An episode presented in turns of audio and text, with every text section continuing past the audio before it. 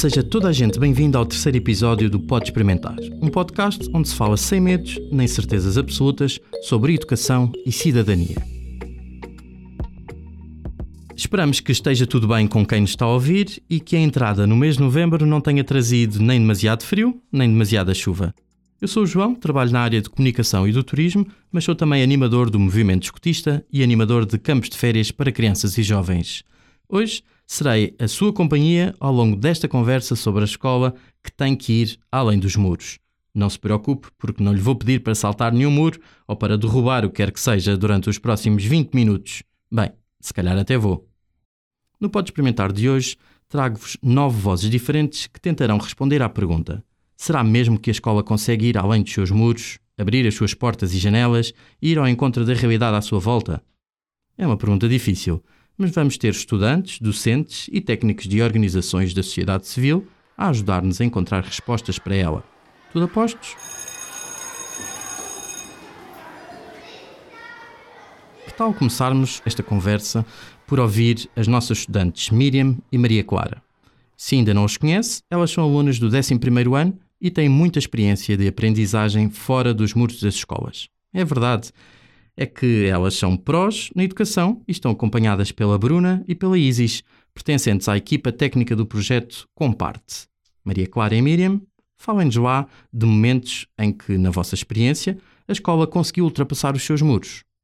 Eu acho que qualquer visita de estudo, mesmo pá, às vezes, ah, pá, que visita de estudo seca, porque é que nós vemos isto? Eu acho que qualquer visita de estudo que seja no exterior dá-nos contacto com outras pessoas, com outras coisas. Não é só aquele mundo da escola e estar lá a aprender matéria. Eu acho uhum. que ter esse contacto é muito importante, independentemente de qual é que seja a visita de estudo, qualquer coisa. Boa.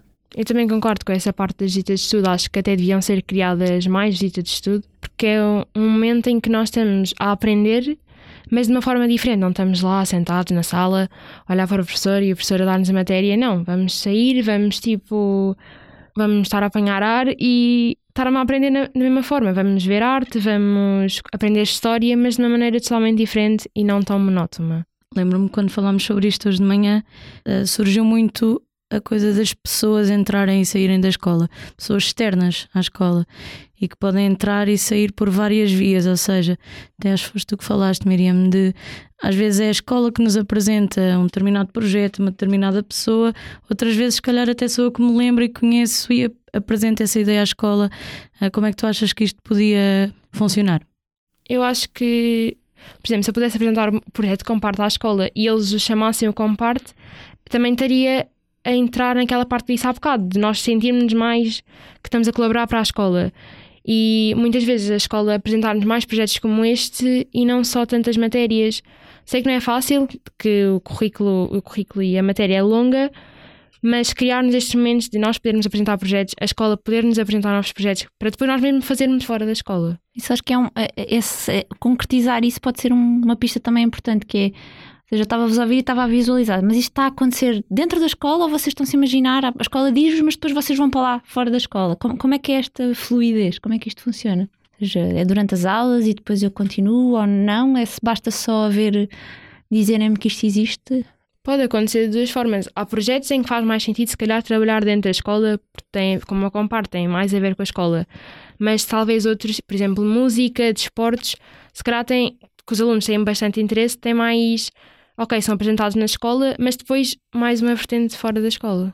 As visitas de estudo são um exemplo positivo de quando a escola vai além dos seus muros, mas, pelos vistos, a escola tem alguma dificuldade em preparar para quem está quase a chegar à vida adulta. E que ligações estabelece cada escola com o território à sua volta? Para respondermos a esta pergunta, pedimos ajuda à Mariana. Ela é uma das fundadoras da UPI, Youth Union of People with Initiative, esta é uma associação juvenil de desenvolvimento local de Famalicão que assume a promoção de uma participação ativa da cidadania e do voluntariado como ferramentas para mudar o mundo. A IUPI tem uma ligação muito forte com as escolas, especialmente com o agrupamento de escolas de Gondifelos. A Mariana está também ligada ao movimento da transição. Mariana, a partir da tua experiência, a escola é capaz de estabelecer ligações ao território à sua volta? Acho que a escola sempre esteve muito ocupada com o currículo e com esta transmissão de conhecimento. E neste, neste piloto automático em que a escola entrou, uh, fica difícil estar, estar alerta, estar sensível às problemáticas que vão acontecendo. Isto não quer dizer que os professores não sejam sensíveis à necessidade de um ou de outro aluno uh, que manifesta que tem problemas familiares ou que há alguma coisa que acontece no território e que isso não tem impacto na escola. Isso sempre aconteceu, mas de uma forma, com uma intencionalidade até educativa, a escola tem dificuldade em uh, conseguir ter o seu olhar a 360 graus e perceber como é que o território pode ser também um agente educativo e é, é só reconhecer o papel que ele já, que ele já tem uh, e também dotar os próprios agentes educativos da, da comunidade local do seu papel e do seu valioso contributo, que por vezes também eles próprios desvalorizam, entendendo que, e muitas vezes nos dizem, ah, mas eu não tenho assim nada para ensinar, porque esse papel está atribuído ao professor, não é? Este conceito conceito que está atribuído ao professor que só ele é que pode ensinar. Quando na verdade, se nós pegarmos quem sabe fazer brinquedos de madeira, quem sabe cultivar a sua horta em modo biológico, são as pessoas que nos conseguem até uh, passar muito mais a mensagem do que, obviamente, um professor que está preparado e teve uma formação numa área muito específica, que seja o português ou o inglês, e que então agora é colocado este desafio de que os professores então têm que saber de todas as áreas que existem. E não é este o, o, o propósito, parece-me que a, que a estratégia de educação para a cidadania, o que está a lançar é o desafio às escolas para abrirem as suas portas àquilo que são as organizações locais, os agentes educativos, os próprios espaços e edifícios que são em si um convite à, à descoberta do património local, seja ele uh, ambiental, arquitetónico, histórico, cultural. Por isso há trabalhos muito interessantes que se podem fazer no sentido de, um, convidar a escola a abrir não é? de uma forma securizante também para a própria escola, que vai abrir e que vai permitir que outras pessoas uh, venham, ajudem neste que é o processo de, de, desta diversidade de conteúdos que existem. E a outra é também próprios, os próprios agentes educativos, do lado do lado de fora, uh, também reconhecerem e valorizarem o contributo que podem trazer para a escola. E isto, uh, resultante de alguns trabalhos que temos feito, o, o mapeamento dos territórios para lá da escola é algo muito importante, porque para além do mapeamento, é criar relação, é criar espaço onde existe a relação entre os agentes educativos formais, como os professores e os educadores, e estas pessoas que são da terra e que sabem e que têm ofícios até da própria, da própria região que só eles é que poderão passar e que, no fundo, podem ter um papel muito importante na escola e para a escola. E porquê é que este mapeamento do território de que falas não acontece naturalmente, Mariana? Esta ambição e este peso uh, eu acho que contam muito. Um, os professores e as, as, escolas sentem em si uh, e sentem nas suas costas muito peso relativamente a todo o processo de uh, cumprir metas curriculares e, nesse sentido, não fica leve e, e, e dar a disponibilidade também mental necessária para olhar para aquilo que importa, para aquilo que significa para os alunos, para o que é que é significativo para a aprendizagem, aquilo que eles vão criar memórias que se vão recordar pela vida fora, eh, porque realmente criaram relação com pessoas da terra, trabalharam até a apropriação do próprio território, trabalharam a sua participação local, conseguiram ir a uma assembleia de freguesia, conseguiram participar uh, naquilo que era a construção, por exemplo, da ciclovia que passa mesmo perto da sua escola. Por isso, isto são momentos que não podem ser deixados ao acaso, isto tem toda uma, uma lógica de envolvimento, porque nós não podemos pedir a um cidadão com mais de 18 anos que vote, que participe, que seja ativo, que seja empreendedor, até, não é? Tão, tão usada essa palavra, quando passou todo o seu percurso escolar aliado das dinâmicas locais e sem compreender o que é que é eh, participar nestes vários processos, participar numa, numa petição, numa assinatura, num baixo assinado, numa, numa assembleia, como eu falei, numa, numa recolha de lixo feita com vários vizinhos no seu bairro. Isto é viver em cidadania e por isso não é algo que nós possamos ficar arredados até aos 18 e a partir dos 18 de repente pedem-nos para aceder a, esses, a essas competências. Obrigado, Mariana, pelas tuas reflexões e por nos relembrares que os territórios, com as suas dinâmicas associativas, locais, tradições, cultura, património, saberes, podem ser agentes educativos. Passemos agora de Famalicão para Orem para ouvirmos um outro exemplo de uma associação que também se assume enquanto agente educativo no seu território, a Associação Casa Velha. A Casa Velha é uma associação que trabalha as questões da espiritualidade e da ecologia.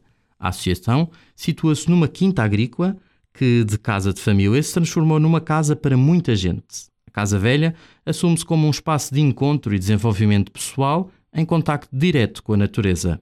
Vamos estar à conversa com a Margarida e a Catarina.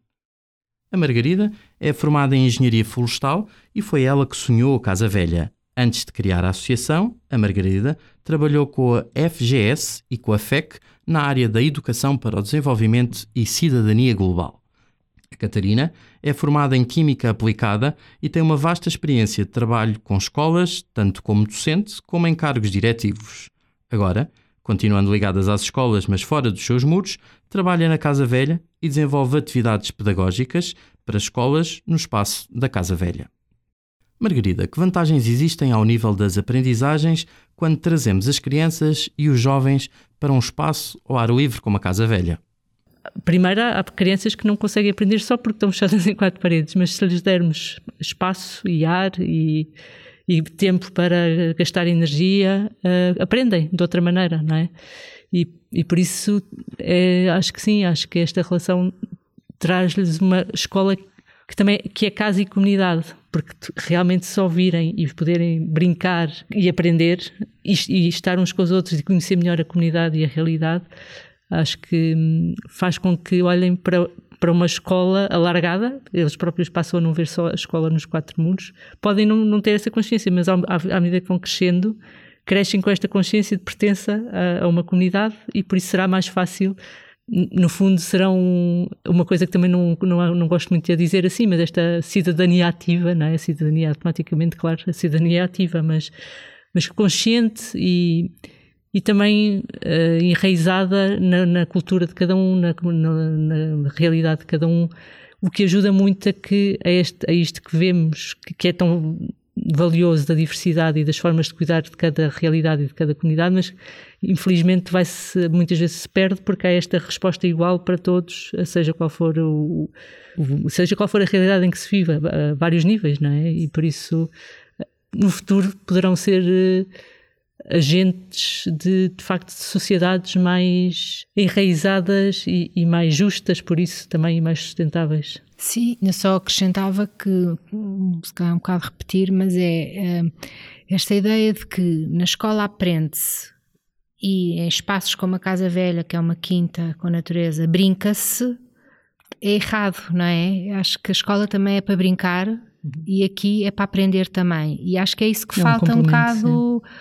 Percebermos que Uh, a escola não é uma coisa chata só para aprender, porque eles acham que aprender é chato, mas se calhar se descobrirem que o aprender é ótimo, porque é uma coisa que os valoriza e que os torna melhores pessoas e, e mais uh, capazes de se relacionarem uns com os outros e com o mundo, acho que isso é transformador, não é? É valorizar a escola, é valorizando a, a aprendizagem aqui, nestes espaços mais informais de aprendizagem, mas também valoriza-se a escola. Porque eles, nós relacionamos sempre com a escola. Vocês já deram, já falaram isto com a professora, não já?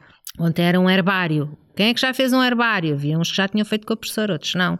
As coisas não estão separadas, tudo está ligado. Aqui há uns anos, este, o agrupamento de escolas de Orem pediu-nos, no âmbito de um projeto de educação para o desenvolvimento, nós tínhamos feito uma proposta e tínhamos uma ideia de trabalho com a escola que até passava mais por nós irmos à escola, falar destes temas de uh, consumo sustentável, produção sustentável.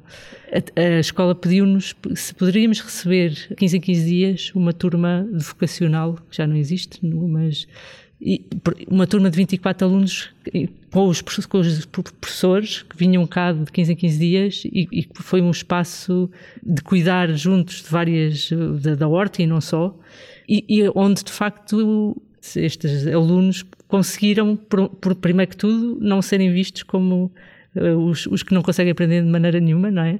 Porque efetivamente tiveram, deixaram uma marca aqui e à, medida de que se foram sentindo em casa e valorizados, também conseguiram sair desta redoma que, que tantas é, é impenetrável tanto para, para, os alunos como para os professores, porque os professores, às vezes a escola é tão asfixiante um, e é engraçado porque a diretora do agrupamento de escolas conta muito com a Casa Velha para, para que os próprios professores possam respirar e ter horizonte e serem e poderem mudar um bocadinho de ar para deixar vir a criatividade e o trabalho em conjunto. Por isso, sim, acho que e outra coisa também ainda que também me parece importante, que é uh, os miúdos terem consciência da natureza, dos ritmos, que é o que eles aprendem depois na escola. Portanto, eles às vezes aprendem coisas na escola que são teorias que eles muitas vezes não conseguem perceber bem porque não conseguem relacionar com a vida concreta, não é? Do concreto.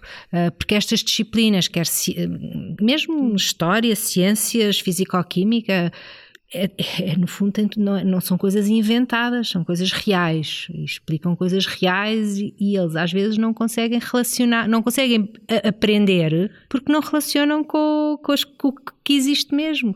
Obrigado, Catarina e Margarida. Voltemos agora para dentro da escola para ouvir o que pensa alguém que é professora sobre as ligações que se fazem entre a realidade de cada território e a própria escola. A Sofia é docente do ensino técnico-profissional no agrupamento de escolas Pinheiro e Rosa, em Faro, e é formada na área de educação social. Tem uma paixão pela educação não formal e trabalha com a comunidade cigana em Faro. Sofia, na tua opinião, a escola está aberta às problemáticas que existem à sua volta? Aí está, depende da escola, depende do professor e como é que a escola quer chegar ou aonde é que a escola quer chegar. As escolas querem chegar aos alunos realmente a essas problemáticas, de onde é que eles vêm, como é que chegaram à escola e porquê. E acho que há outras que não interessa. Eu posso dizer que no caso da minha escola, onde trabalho, é uma escola que quer chegar a essas problemáticas. Ou seja, de onde é que os alunos vêm e porquê é que eles vêm. E como é que vêm para a escola e porquê. Eu acho que é uma escola que tenta, ou pelo menos que tem tido abertura com a comunidade e tentar envolver a comunidade na escola e a escola na comunidade. Daí haver uma ser uma escola que tem muitos cursos profissionais e o facto de haver cursos profissionais implica que a comunidade exterior, as empresas e outras pessoas estejam obrigatoriamente ligadas, porque os alunos precisam de sair, precisam de conhecer e a escola e, a comunidade exterior, aí está, precisa de conhecer o que é que se faz na escola. Que às vezes já é esse mito, principalmente hoje em dia, que os alunos não fazem nada na escola, que só vão à escola para passear e namorar e etc. Mas eu acho que não, eu acho que a escola cada vez está-se mais a redescobrir, a ter e a fazer outras coisas que a comunidade exterior vai conhecendo, vai recebendo alunos para estagiar, para trabalhar, para colaborar e há hum, empresas e outras entidades que também já vão começar a pedir apoio às escolas para organizar qualquer coisa, para fazer qualquer coisa. Eu acho que depende das escolas e da sua, da sua essência, se calhar por aí. Outras problemáticas, eu estou-me a lembrar agora de uma questão. Eu, ano passado, tive uma aluna com um problema na, na, nas pernas. Ela andava de cadeirinhas de rodas e era necessário fazer uma operação em Lisboa, muito especial, isso tudo. E o agrupamento mobilizou-se todo com a comunidade exterior da freguesia rural onde a miúda vive e sensibilizaram-se todos para fazer uma grande festa. Isto, isto, já estávamos em modo pandemia, quando começou a haver a, as aberturas, em que fizeram uma grande festa para angariar dinheiro uh, para a miúda ir a Lisboa fazer a operação. Ela foi fazer a operação. Ao longo deste tempo de recuperação e, que ela depois voltou para a escola, todo, todo o agrupamento tem acompanhado o, o evoluir da, da situação dela. É como se fosse o programa dela o programa nosso também, porque teve que se adaptar à escola, ah, ela teve que se adaptar à escola, os funcionários, ah, os corredores, as salas, tudo. Ou seja, foi uma escola hum, que quis chegar a essa problemática das questões da mobilidade. E de que outras formas a escola se poderia ligar à comunidade à sua volta? Eu acho que seria muito interessante é diz, para fortalecer o, as aprendizagens, mesmo nas outras disciplinas que é mais comuns, português, matemática, ciências, fisicoquímica, era muito interessante haver outros especialistas que fossem à escola fazer uma experiência, falar da sua experiência, da sua profissão. Eu acho que os alunos precisam muito disso, saber o que é que eles vão fazer, o que é que eles podem ser, ter boas práticas ou, ou conhecerem outros exemplos, porque às vezes não é só na televisão, né? Ah, eu, hoje em dia acho que centram-se muito no Cristiano Ronaldo, muito nas figuras públicas, mas há outras figuras que são muito importantes na nossa vida e que poderiam ir à escola, passar essa informação, essa aprendizagem, ajudar os professores a dar, a cativar os alunos. Obrigado, Sofia. Ouvimos agora o Pedro, que também é professor e reflete connosco a partir da sua experiência de trabalho em escolas de ensino profissional. O Pedro é professor de Geografia da EPABI, Escola Profissional de Artes da Covilhã. Há 15 anos, sendo que nove desses anos foi também diretor pedagógico ele faz ainda parte do corpo docente de outras escolas no mesmo território e é coordenador da Divisão de Educação e Juventude na Câmara Municipal da Covilhã. Pedro, por que, é que o ensino profissional é diferente no que toca à abertura de muros da escola? O ensino profissional julgo que está uh, alguns anos à frente. Não porque investiu mais cedo na cidadania, mas porque a própria uh, natureza deste ensino, muito focado na, no mercado de trabalho e também no mercado, ao falarmos no mercado de trabalho, falamos uh, nas instituições parceiras, no meio, fez com que sempre os alunos estivessem fora da escola contrariamente ao ensino regular que tra trabalhava-se muito dentro da escola. Hoje já vemos escolas regulares com projetos fantásticos que se envolvem na comunidade, mas o ensino profissional já faz isso desde, desde sempre e, e, são inúmeras as atividades que são, são destinadas à comunidade, os concertos que se fazem ou em parceria com IPSS, como por exemplo com o hospital, eh, ou com, com lares de idosos, ou com, por exemplo, com uma colabora, eh, são atividades que sempre existiram, porque queremos pôr os alunos na rua a trabalhar junto das pessoas que vão, vão ser, que é a vida real, vai ser a vida deles no, no futuro, num futuro próximo. Ou envolvê-los eh, em respostas, por exemplo, a, a, questões ambientais, Havia uns anos atrás teve um projeto de valorização ambiental fruto dos incêndios que ocorreram, se não me engano, em 2013. Pusemos os alunos aí para a serra a plantar árvores, apanhar, apanhar lixo, envolver as famílias nesses processos e ainda não se falava, não havia ainda sequer uma disciplina de, de educação para a cidadania, da forma como ela hoje está organizada. E nem sei se, se seria a única forma de trabalhar, não, não é seguramente a única forma de trabalhar cidadania nas escolas ou se esta até será melhor. Será então esta experiência importante para trabalhar cidadania e desenvolvimento? A experiência considera fundamental no, no, nos trabalhos ou na, na, intervenção a nível da disciplina cidadania, porque a cidadania, no meu entender, não são conteúdos abstratos, devem estar primeiro focados num contexto real, seja ele do local, numa cidade, seja ele de um bairro, ou seja até de dimensão nacional ou internacional, como problemas ambientais, por exemplo, as alterações climáticas são, são problemas uh, mundiais, mas não são abstratos, são, são concretos. E a experiência por os alunos numa situação real de trabalho, a, a pensar uh, num caso concreto, num estudo de caso concreto, é que os vai fazer, uh, que os vai facilitar a intervenção. Estamos a falar de, de jovens que estão hábitos, no meu entender, para pôr as mãos na massa, passa a expressão, e portanto, se nós lhes dermos algo concreto, será sempre mais fácil para eles poderem, poderem se envolver, motivar para uma intervenção. E para mim, cidadania não é mais do que intervir uh, no bem comum uh, e pensar no outro ou no coletivo. Obrigado, Pedro, por esta perspectiva que junta tantas experiências diferentes. Estamos a aproximar-nos do final do episódio. Fazemos uma síntese de algumas ideias de hoje? Em primeiro lugar, existem muitas experiências e conhecimentos importantes para as nossas vidas que não se encontram no currículo escolar. Uma segunda ideia é que cada território, com os seus saberes locais, património cultural, história e organizações locais, é em si mesmo um agente educativo. Por outro lado, a ligação de cada pessoa ao seu território, através de atividades educativas concretas, fora da escola, promove um sentido de pertença e participação na comunidade que nos prepara para acolher o futuro e participarmos no desenvolvimento local das comunidades. Num outro nível, a promoção de atividades fora da escola, nomeadamente na natureza ou através de visitas de estudo, potencia aprendizagens diferentes e muitas vezes mais significativas. Outra ideia é que a abertura de cada escola à comunidade à sua volta e às problemáticas sociais ou ambientais existentes depende do corpo docente e das direções.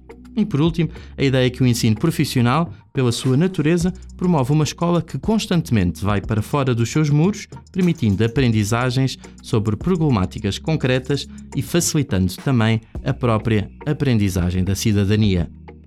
Obrigado a todos pelas participações de hoje. Obrigado Miriam, Maria Clara, Bruna e Isis. Obrigado às vozes da sociedade civil Mariana, Catarina e Margarida. E obrigada também à professora Sofia e ao professor Pedro. E é isto, mas só por agora. Se gostou, faça like, deixe um comentário ou partilhe o episódio. Junte-se a nós nesta conversa e fique com atenção aos próximos lançamentos. Vemo-nos no próximo toque de entrada. Até lá!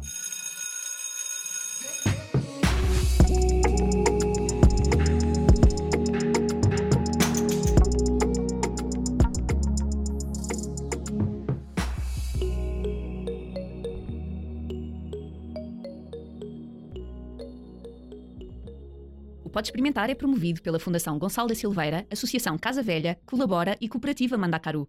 É cofinanciado pelo Camões Instituto da Cooperação e da Língua e pela União Europeia, no âmbito do projeto Presidência. Os conteúdos aqui disponibilizados são da exclusiva responsabilidade das entidades promotoras do projeto É de Experimentar e não refletem necessariamente as posições da União Europeia.